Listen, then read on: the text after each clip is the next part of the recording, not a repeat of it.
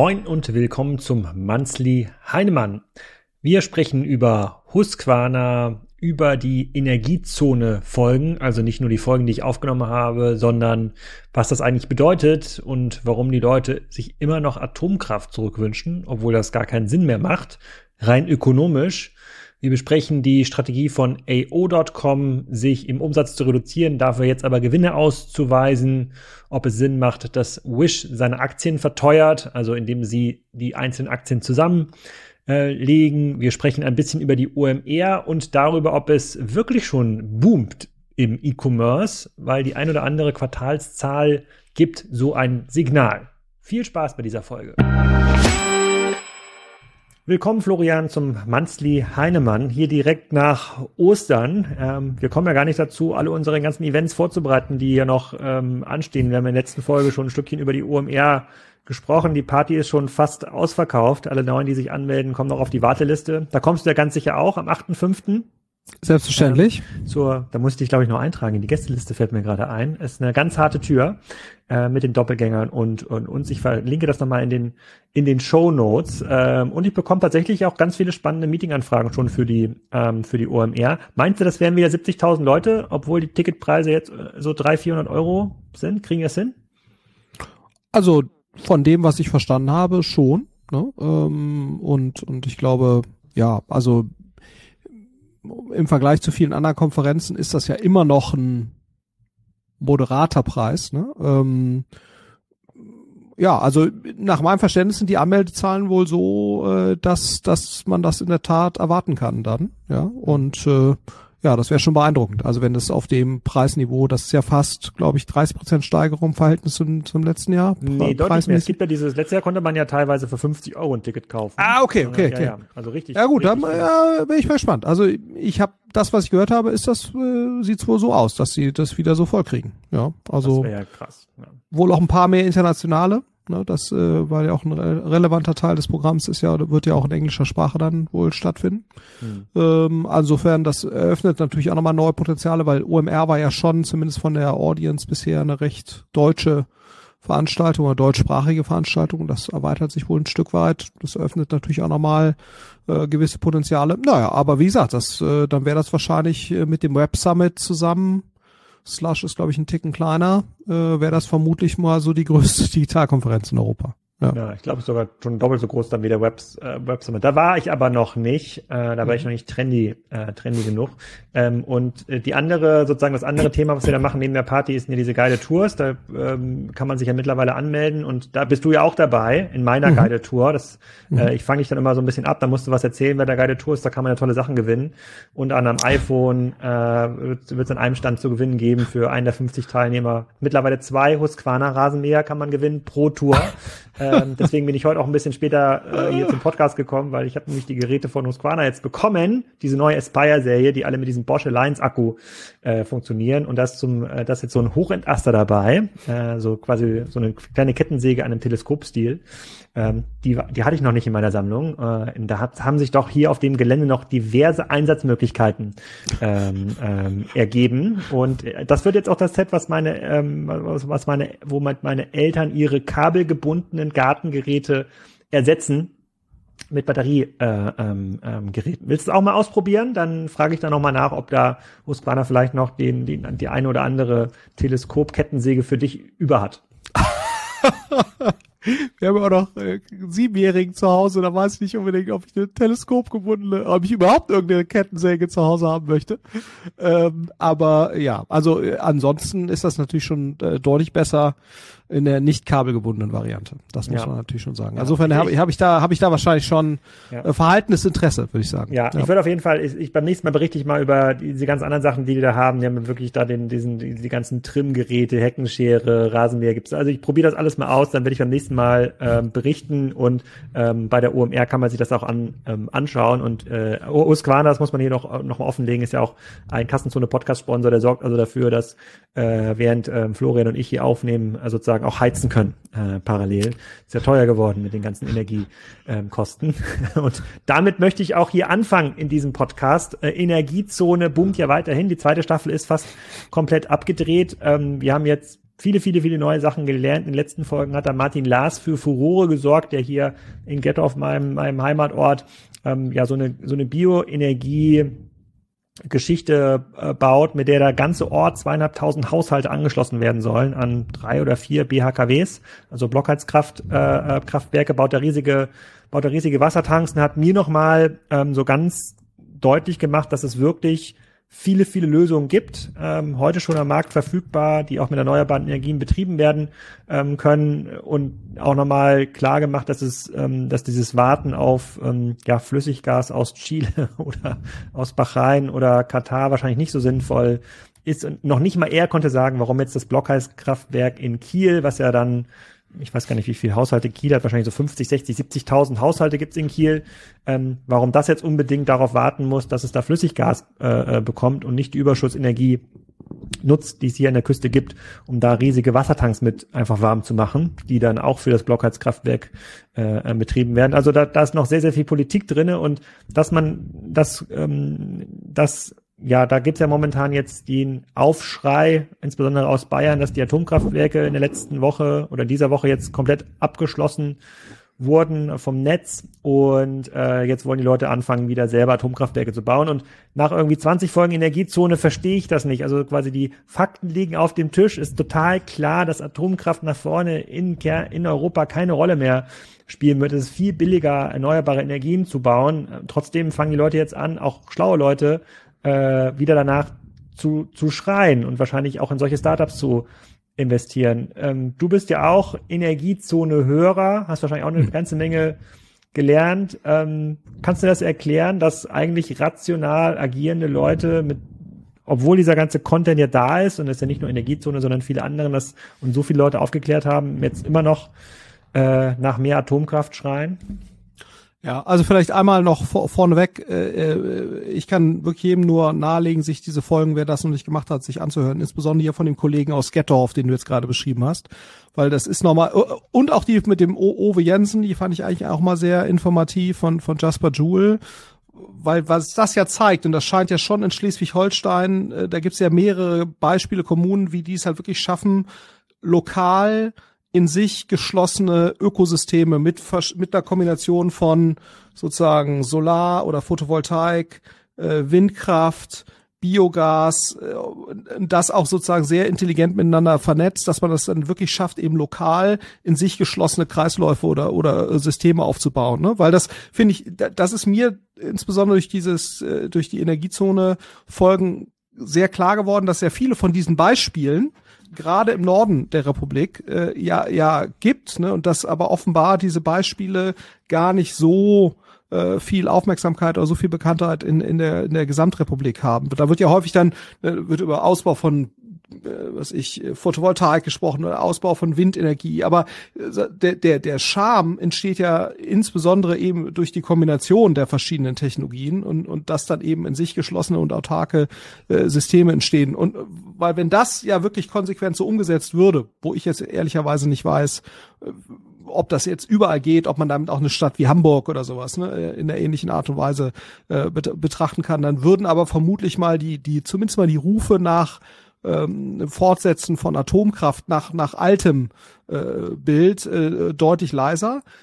Fairerweise, ne, wie du schon sagst, es gibt ja sehr viele sehr schlaue Leute, unter anderem auch Bill Gates ist ja da äh, dabei und so weiter, die in eine neue Art von Atomkraft investieren. Ne? Auch das Thema natürlich Kernfusion also Marvel Fusion und so weiter ist ja auch ein, auch ein Thema, wo es dann aber ja klar, äh, natürlich um, um quasi rückstandsfreie oder, oder äh, minimalst rückständige, rückständige produzierende äh, Atomkraft äh, auch, auch, auch geht. Insofern da äh, kenne ich mich ehrlicherweise zu wenig aus, um, um wirklich zu sagen, macht das jetzt Sinn oder keinen Sinn.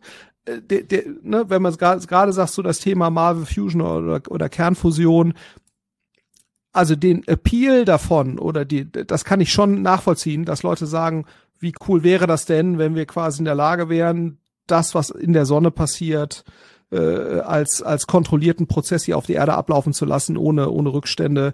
Das würde natürlich eine Reihe von, von, von Themen lösen. Da, das spricht jetzt erstmal aus meiner Sicht nichts gegen. Ne? Fairerweise zu sagen, man sollte Atomkraftwerke mit einer Technologie, die 50, 60 Jahre alt ist zum Teil, das jetzt weiterlaufen zu lassen, boah, also ähm, äh, da ist in der Tat schon die Frage, ist das jetzt, ist das jetzt äh, äh angemessen oder brauchen brauchen wir das wirklich oder müssen wir nicht viel eher über ein konsequenteren äh, äh, konsequenteres Zusammenspiel von den erneuerbaren Energien reden, wie man das eben beschleunigen kann. Äh, und wie gesagt, das da finde ich diese Energiezone-Beiträge schon immer wahnsinnig informativ, äh, um um wirklich in sich funktionierende, ja heute schon funktionierende praktische Beispiele aufzuzeigen. Ja. Ja, also was mir jetzt gezeigt hat, ist, es geht überall, man muss einfach machen. Ähm, die, die, die Leute, die machen, reden offensichtlich bisher zu wenig da, äh, zu wenig darüber. Es gibt sicherlich vieles ist auch Brückentechnologie, die aber heute schon verfügbar ist. Ähm, aber was mir bis, also mir erschließt sich quasi nicht dieser Populismus, ähm, der ja auch bei LinkedIn immer noch stattfindet, auch von schlauen Leuten irgendwie weiter vorangetrieben äh, äh wird und dass Bayern jetzt auf einmal Atomland werden möchte mit äh, Eigenverantwortung. Äh, also, naja, aber also hört euch das mal an, äh, macht euch da mal eure eigene, bildet euch mal eure eigene Meinung. Es muss niemand auf ähm, Ammoniak oder äh, ähm, äh, Wasserstoff aus Katar und Chile warten, ist alles da, muss nur gemacht werden. Man kann die entsprechenden Wärmenetze bauen und äh, man kann da schon, man kann da schon loslegen. Haltet euch nicht auf mit äh, sozusagen dem Wunsch nach mehr Atomkraft.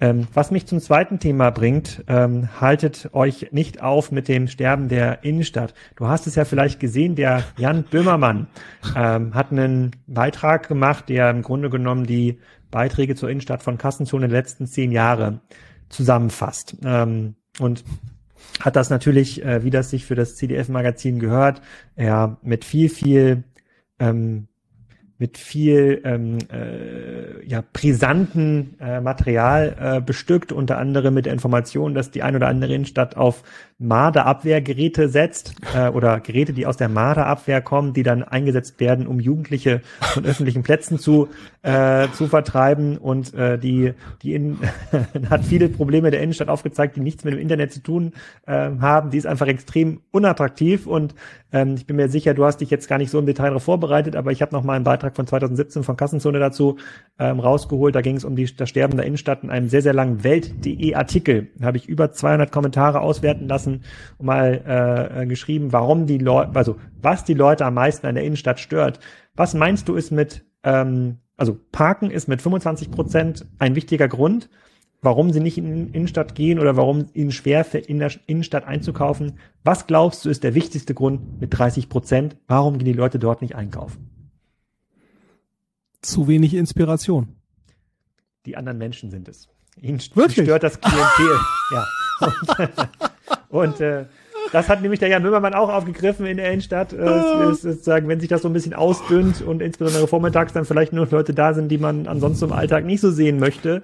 Ähm, er hat das so ein bisschen runtergebrochen auf die marodierenden Jugendbanden. Äh, dann ist es halt das Klientel, äh, was stört, aber äh, das nur, das nur ein bisschen am Rande. Ich verlinke diesen Beitrag nochmal in den Shownotes. Wirklich sehr amüsant, bestätigt natürlich erstmal alle Vorurteile, die wir Onliner äh, der Innenstadt gegenüber äh, haben, aber gibt jetzt kein gutes Bild auf, auf, auf die Innenstädte der mitteldeutschen äh, Städte Kiel, Siegen, Schwerin und Co. Äh, die, äh, da darf sich die klassische Innenstadt wahrscheinlich keine große Hoffnung mehr machen. Aber es gibt Unternehmen, die sich Hoffnung machen dürfen, haben wir hier auch schon mehrfach ähm, ja, genannt und besprochen. AO, die haben sich ja aus dem deutschen Markt zurückgezogen, obwohl sie da ja schon fast äh, profitabel waren. Äh, die haben auf einen Umsatz von über 200 Millionen, glaube ich, ähm, verzichtet und ähm, haben wieder äh, sind wieder auf einem positiven Track. Sie haben jetzt die vierte ähm, vierte Erhöhung der Gewinnerwartung bekannt äh, gegeben und verdienen wieder richtig ähm, Geld. Haben also, haben glaube ich 30 Prozent Umsatz liegen lassen, nee nicht ganz, 20 Prozent Umsatz liegen lassen und können wieder ein positives ähm, EBIT ausweisen.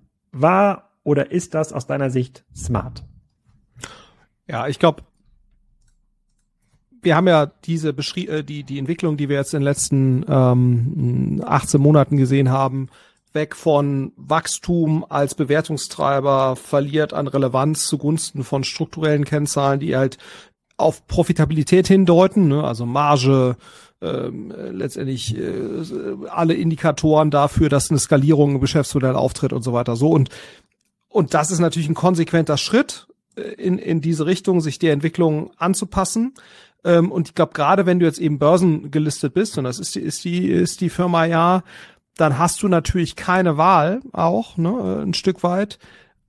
Wenn du sagst, du willst eine gewisse Aktienkurspflege betreiben und der Grund, warum du an der Börse äh, dich befindest, ist ja, damit du in der Lage bist, Kapitalmaßnahmen an der Börse durchzuführen. Die ist immer auch ein Stück weit natürlich, äh, die Attraktivität dieser Maßnahmen ist natürlich fundamental damit verbunden, wie dein Aktienkurs aussieht. Das heißt, wenn du schon an der Börse bist, was ja eine Menge Geld kostet, ne, an der Börse gelistet zu sein, hat erhebliche, ist mit erheblichen Aufwendungen verbunden, äh, sowohl was die direkte Listung angeht, Kommunikationsverpflichtungen, die du hast, aber natürlich auch eine Reihe von internen ähm, äh, Auflagen und, und, und sozusagen Standards, die du dann auf einmal erfüllen musst. Das heißt, wenn du schon an der Börse bist, musst du dich natürlich dann auch quasi den veränderten Gegebenheiten ähm, äh, sozusagen, was Bewertung treibt, ein Stück weit anpassen.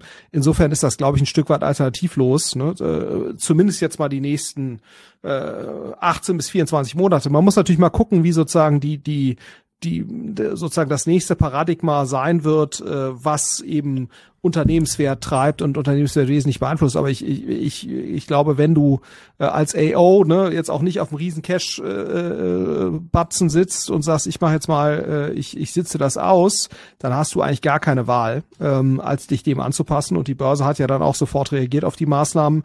Ähm, in, insofern, das ist ja auch ein Stück weit natürlich genau das, was was einige, ne, zum Beispiel, also gab ja sehr populär den den äh, das Taking Private äh, von von äh, Axel Springer mit Hilfe von KKA, als sie von der Börse runtergegangen sind, äh, äh, eben genau aus dem Grund, weil sie gesagt haben, wir wollen uns äh, dem externen äh, Blick, der sich natürlich auch verändern kann, äh, von irgendwelchen Analysten, was die jetzt gut oder schlecht finden, dem wollen wir uns nicht unterwerfen und deswegen gehen wir jetzt eben von der Börse, weil wir nicht glauben, dass die die langfristig erforderliche Strategie, die wir die wir sozusagen durchsetzen wollen, dass wir das mit Börsen sozusagen unter Börsenbeobachtung sinnvoll durchführen können. Aber ich denke mal, wenn jetzt diese Alternative für AI CEO gerade nicht zur Verfügung steht, finde ich das eine sehr konsequente Maßnahme. Absolut. Ja. Aber, ist da, aber ist da der Markt nicht ähm, kurzsichtig, weil wir kommen natürlich aus einer Phase, in der sozusagen Umsatz wichtiger war als Gewinn oder vor allem Umsatzwachstum wichtiger war als Gewinn und irgendwann wird ja AO in den Märkten, in denen sie noch aktiv sind, im Fallen in UK an so eine gewisse Grenze laufen, was sozusagen ja. Online-Retail-Fähigkeit oder Online-Fähigkeit ihrer Sortimente ähm, angeht.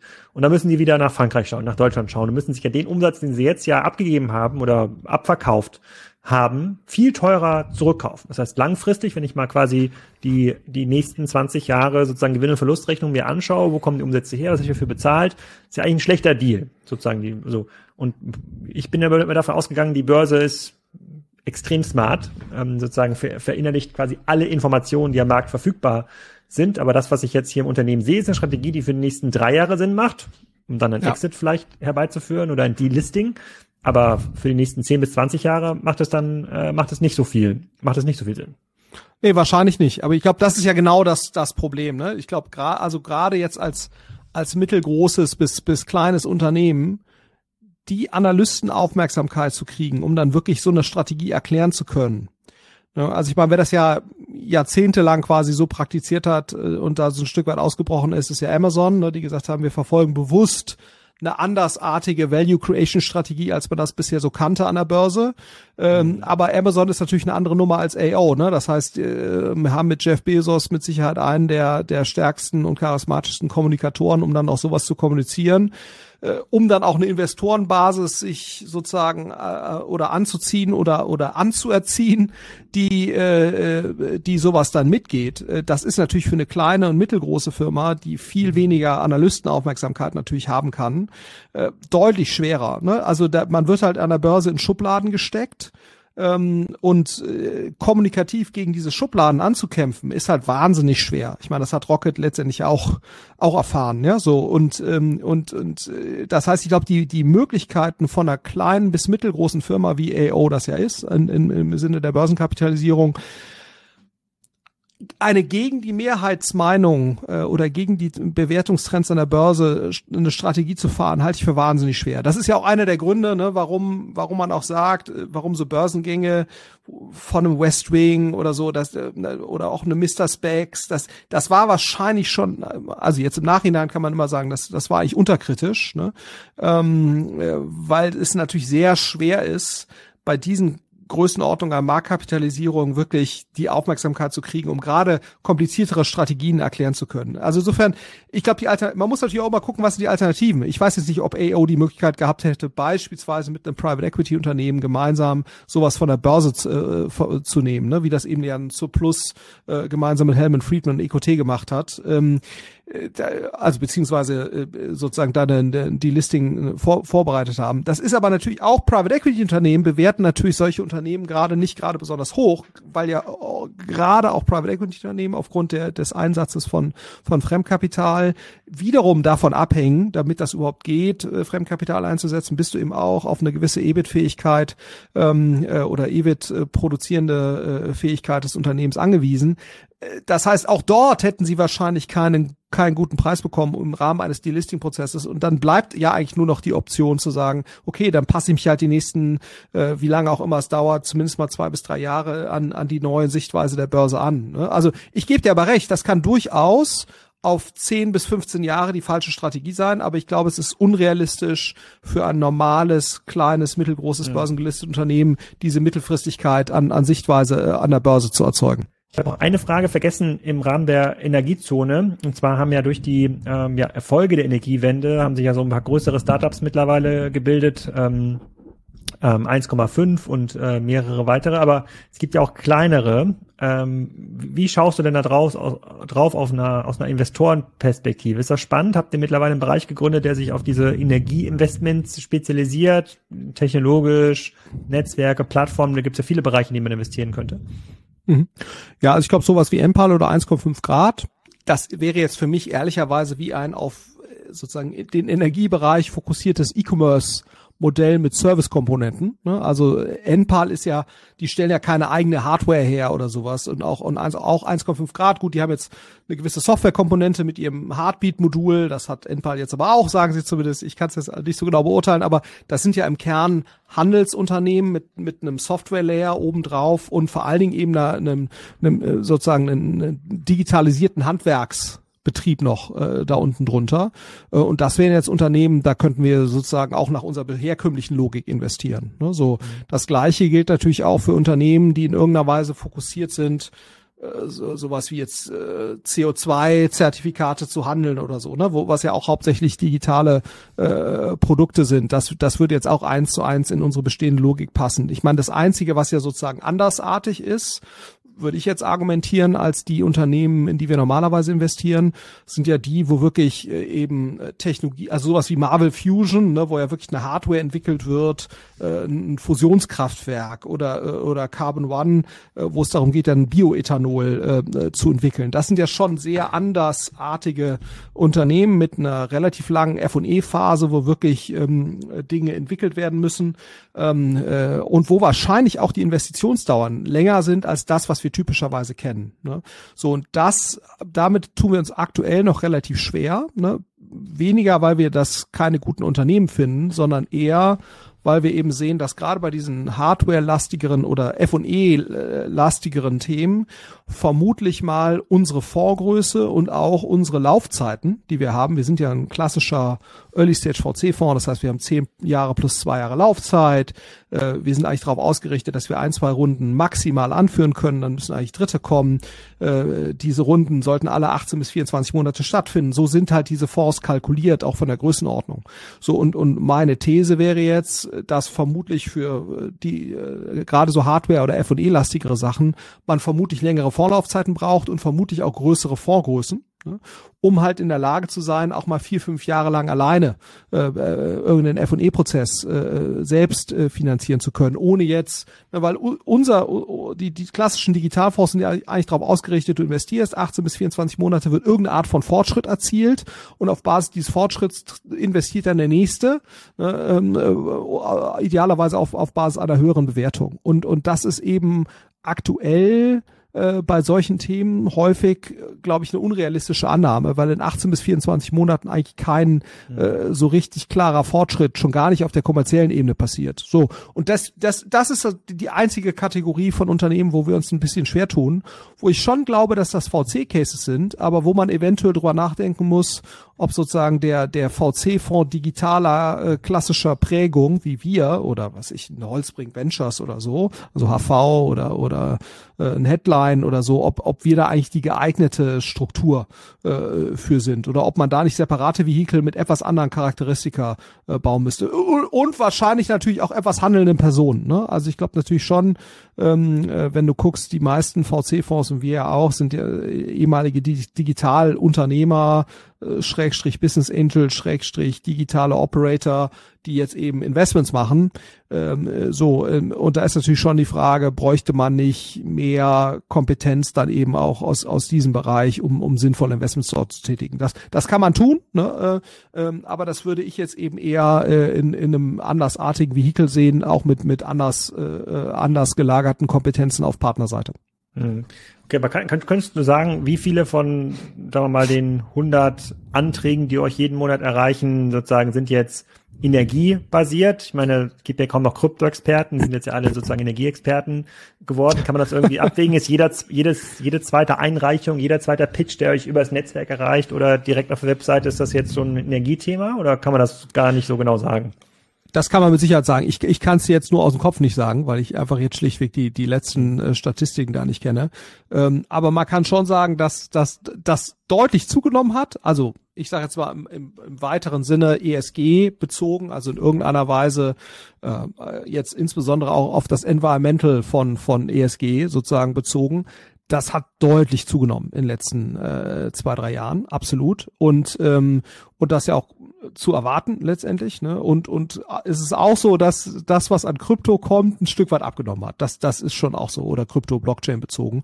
Aber das, die, die Szene, deswegen auch das würde ich jetzt nicht abschreiben. Ne? Also da ist weiterhin eine Menge Aktivität, da sind weiterhin eine Menge schlaue Leute, die da sich, äh, sich tummeln, nur weil jetzt der, der Bitcoin oder Ethereum-Preis und da irgendwelche Tokens so, äh, abgestürzt sind massiv, heißt das nicht, dass das jetzt keinen Sinn macht. Ne? Gerade wenn man da fundamental dran glaubt und da eben äh, Kompetenz hat, gerade dann kann das natürlich sehr viel Sinn machen. Also ähm, in, insofern ähm, äh, äh, genau. Also würde ich das jetzt würde ich das jetzt nicht unbedingt abschreiben, ähm, aber du siehst ganz klar eine deutliche Aktivitätssteigerung bei allen energiebezogenen äh, äh Startups und und ich bin mir auch sicher, dass es dass wir in jetzt nächster, gut, gerade ist aktuell ein bisschen schwierig, neue, neue Fonds zu raisen, aber für das Thema wird es mit Sicherheit möglich sein ne? Äh, und wäre auch, wäre auch sinnvoll, glaube ich, nochmal ein größeres Vehikel äh, mit, mit etwas anders äh, auch strukturierten äh, Partnerteams oder Investmentteams ähm, äh, für solche Themen. Also da bin ich mir sicher, dass wir da in den nächsten Jahren was sehen werden. Mhm. Ähm, apropos Krypto und äh, Scam ähm, bringt mich auf das Thema Wish äh, zu sprechen, sozusagen unsere Lieblingsaktie. Das haben wir schon ein bisschen aufgegeben, also der Business Case, den, den haben wir ja quasi schon äh, erledigt. Es hat Business hat sich selber erledigt, aber sind jetzt noch mal so ein bisschen aus der Deckung rausgekommen, weil sie jetzt ihre Aktien zusammenlegen. Also sie machen jetzt keinen Aktiensplit, so wie Amazon von 1000 Dollar auf 100 Dollar, sondern sagen sich, wir möchten jetzt um den Faktor 1 zu 30 zusammenlegen. Also was vorher irgendwie 1 Cent war, sind jetzt äh, also ein Cent wird zu 30 Cent äh, kumuliert, damit sie kein Penny Stock mehr sind. So, das, das erscheint mir eine Verzweiflungstat zu sein. Gibt es da irgendwas, was ich übersehe oder gibt es hier irgendeinen, kommt das wieder in irgendeinen Index dadurch rein, der dazu führt, dass irgendwelche institutionellen Anleger wieder diese Aktie kaufen und das wird nach oben gespült oder kann man es weiterhin ignorieren? Ja, also ähm, ich glaube, das ist ähm, äh, da, da ging es ja um, das ist ja eine rein technische Maßnahme, ne? Damit veränderst du ja fundamental im Unternehmen gar nichts. Äh, nach meinem Verständnis, äh, genau, geht's halt so ein bisschen darum, diesen Penny Stock-Status äh, irgendwie loszuwerden. Das ist jetzt äh, fairerweise wahrscheinlich optisch nicht so schlecht und, und, und relevanter, als man das äh, äh, vermuten sollte, ne? Weil so rational ist die Börse dann doch nicht. Und es gibt ja, ähm, äh, es gibt ja dieses Segment, wo Wish äh, drin war. Das ist irgendwie das äh, Nasdaq Global Select Market Segment und da gibt's äh, ähm, äh, da gibt's halt eben sozusagen ein Minimumskriterium. Äh, da musste, glaube ich, mindestens ein Dollar als als Wer äh, Aktie wert sein und und das haben sie jetzt eben übertroffen.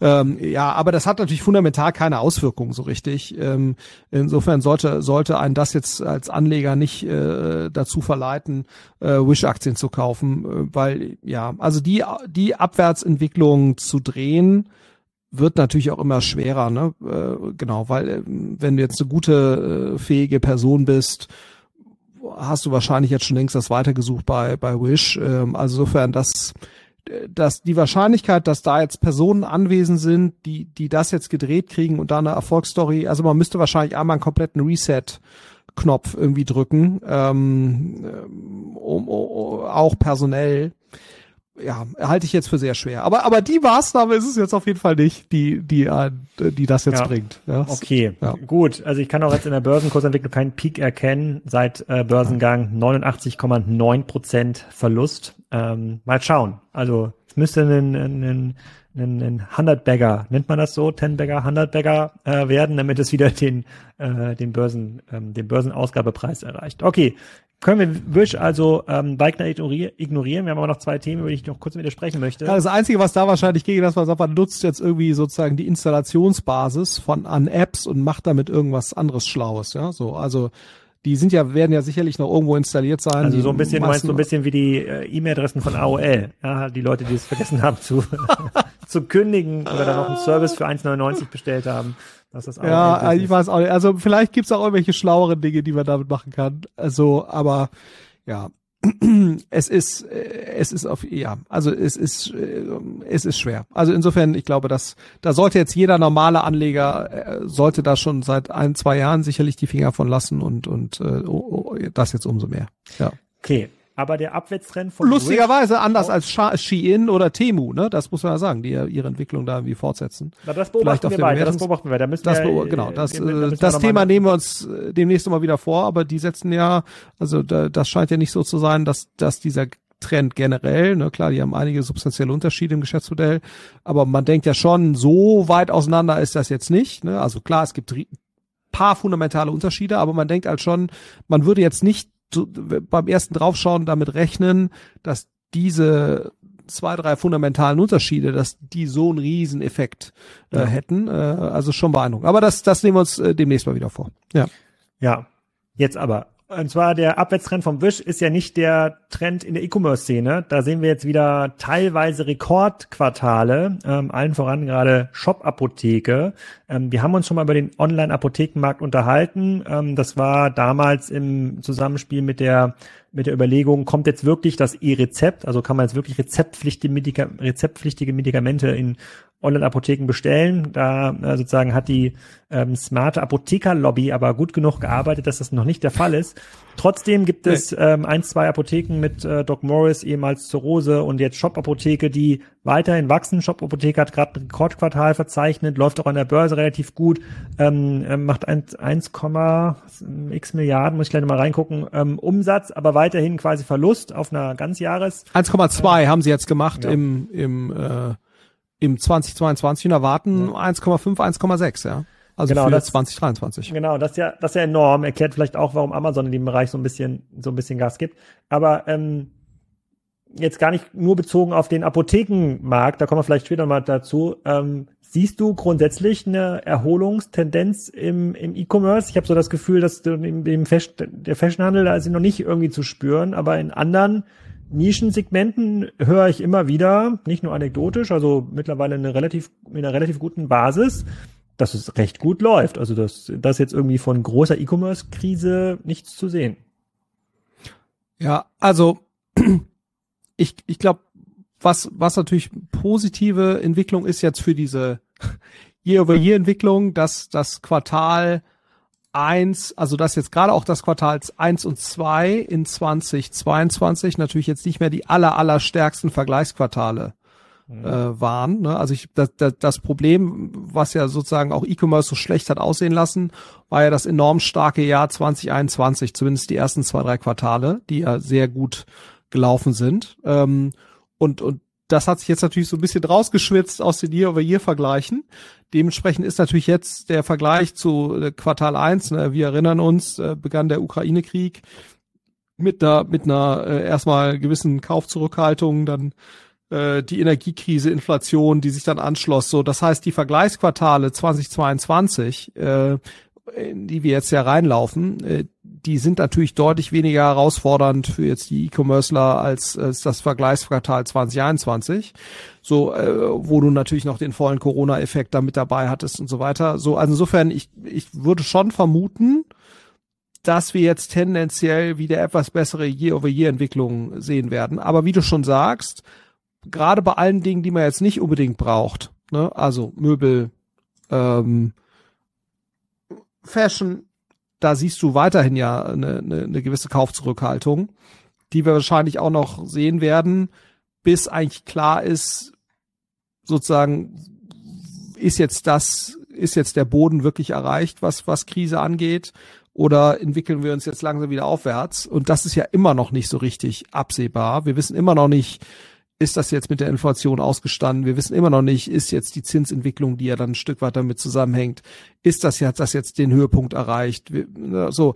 Gleichzeitig hat sich ja die Börse wieder erholt. Also wir sind ja mit dem DAX schon fast wieder auf dem Stand, äh, fast auf dem absoluten Höchststand. Also jetzt nicht mehr so weit davon entfernt ähm, was eigentlich keinen Sinn macht, zumal ja in der Ukraine immer noch kein, äh, keine Lösung absehbar ist. Energiekrise ist immer noch nicht so richtig gelöst. Die Preise sind zwar wieder ordentlich runter, äh, aber was, was, äh, ne, wir haben ja die Diskussion um Atom zeigt es ja nochmals jetzt, ist ja relativ offensichtlich, dass, dass wir noch kein so ganz klares Bild davon haben als Gesellschaft oder als Europa.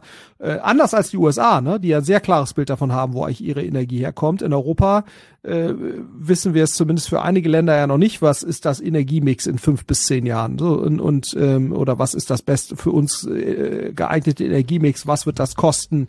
So, also diese ganzen Fragen sind ja noch nicht ausgestanden. Was heißt das im Sinne von, es wird ja häufig Deindustrialisierung äh, beschworen in Deutschland bei diesen Energiepreisen. So, das sind alles Diskussionen, die sind noch, sind noch nicht ausgestanden und ähm, ich glaube, bis bis das nicht sozusagen sich wieder positiv dreht, äh, und das Narrativ da auch in den Medien wieder ähm, fundiert positiver wird, haben wir, glaube ich, gerade bei so Sachen wie Fashion oder eben allen nicht erforderlichen Konsum, äh, wird sich das, glaube ich, weiterhin schwer tun.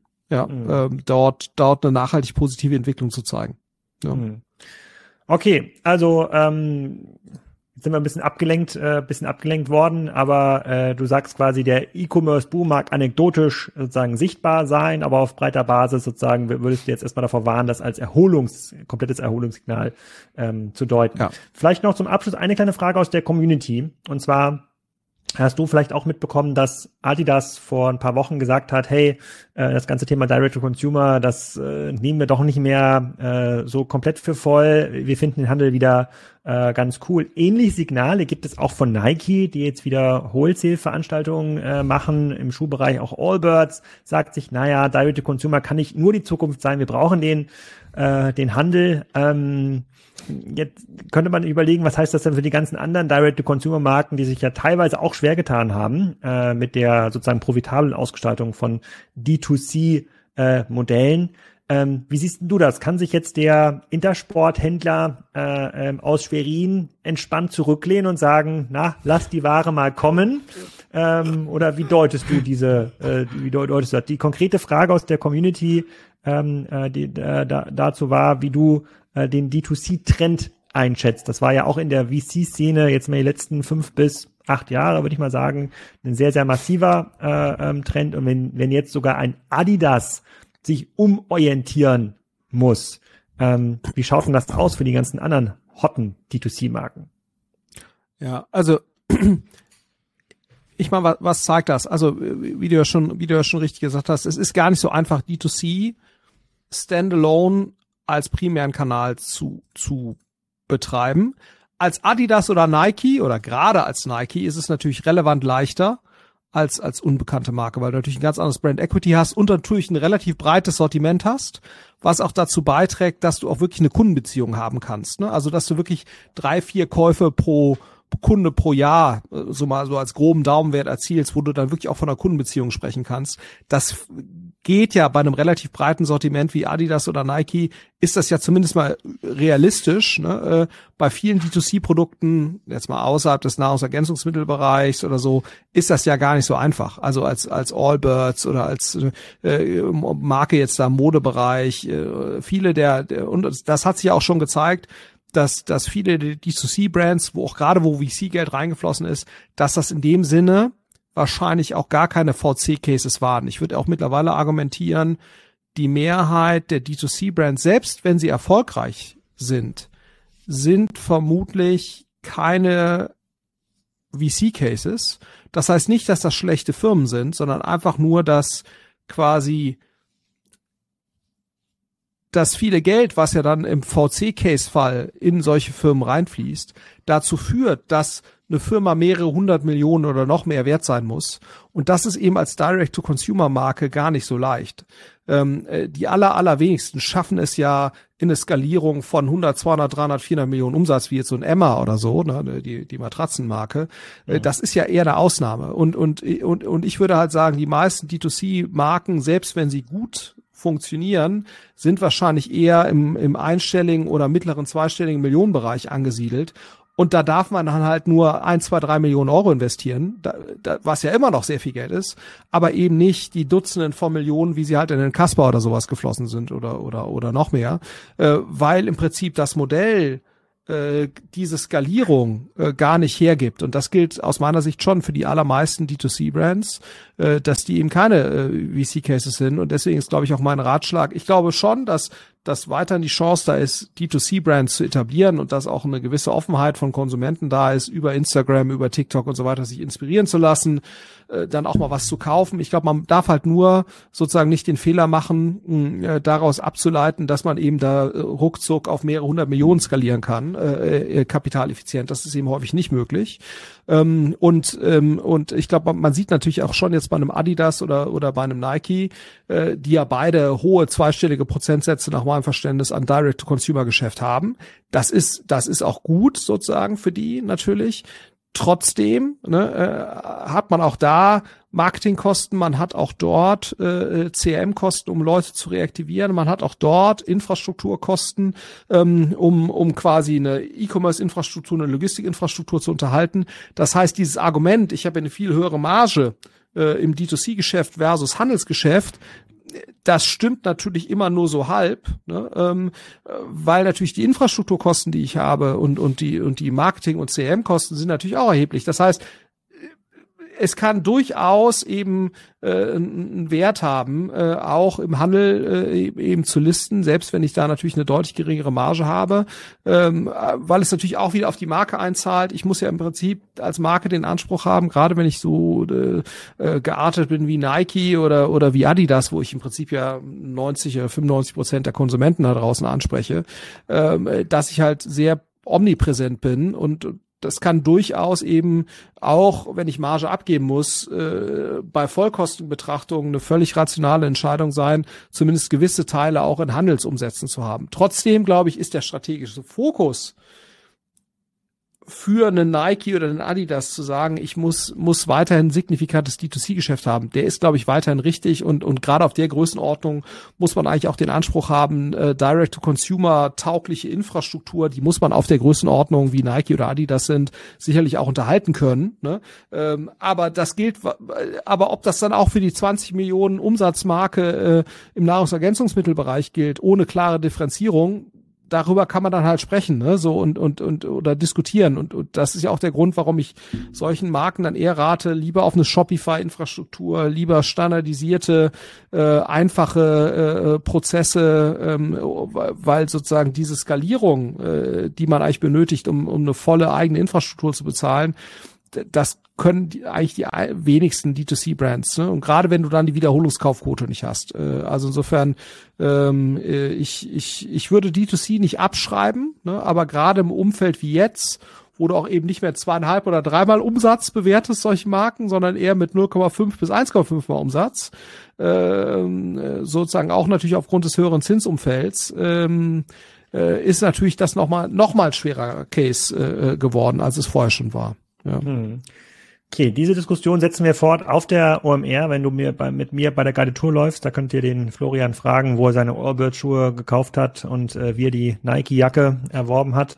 Ähm, alles im Detail, ob Direct to Consumer oder äh, in einem, äh, in, in einem, im Internet, äh, im Internet, im Intersport äh, ähm, Store. Damit schließen wir diese Folge ähm, für heute. Ich freue mich schon auf die Nach-OMR-Folge. Vielleicht nehmen wir direkt vor, äh, vor Ort auf und ich freue mich auf mehrere Fragen noch zur nächsten Folge in der Discord-Community. In diesem Sinne. Macht's gut. Das war's. Am Wochenende geht's weiter mit der Energiezone, mit dem Chef von EEX, der großen Strombörse aus Leipzig. Ein viel, viel größeres Unternehmen, als ich dachte. Habe ich letzten Sonntag nicht mehr geschafft, live zu bringen. Nächsten Sonntag klappt's ganz bestimmt. Tschüss.